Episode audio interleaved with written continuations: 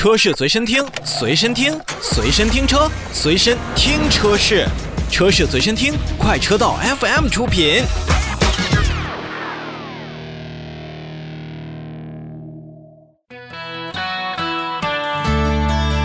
说完 V90CC，我们再来看看北京现代的第七代伊兰特，推出了是六款车型，售价区间是九点九八万元到十四点一八万元。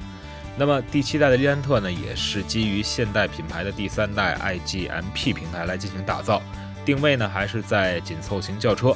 动力上是使用了1.5升的自然吸气以及 1.4T 的涡轮增压两套动力系统。那在这台新车身上，北京现代给出了相对来说比较多的福利。你比如说，提供了终身免费的保养，并且赠送商业险和交强险等等，在首次购车时的优惠，在整个的家轿的这个区间呢，确实也是可以说。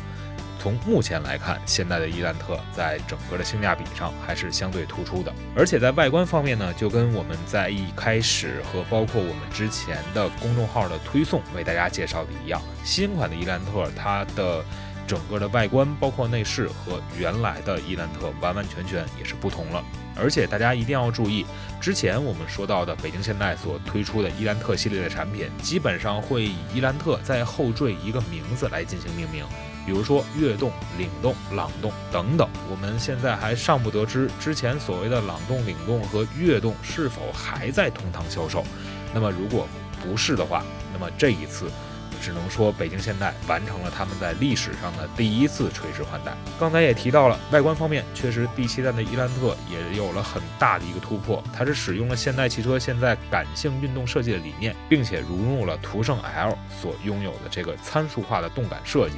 整个的前脸看上去非常的夸张，中央的进气格栅，包括整个带非常多棱角的前大灯，也是比较巧妙的组合在一起。从近处包括远处看，这一个前脸是基本上可以完全融合的。而且这个设计呢，也可以将整车的这种视觉宽度做了一个很好的横向拉伸。同时呢，在内部座舱当中呢，也是看到了现在第七代的伊兰特确实有了不错的这种表现。首先是目前现在大家比较喜欢的这种双屏的设计，虽然两块屏幕没有完全连接在一起，但整个的驾驶舱的区域。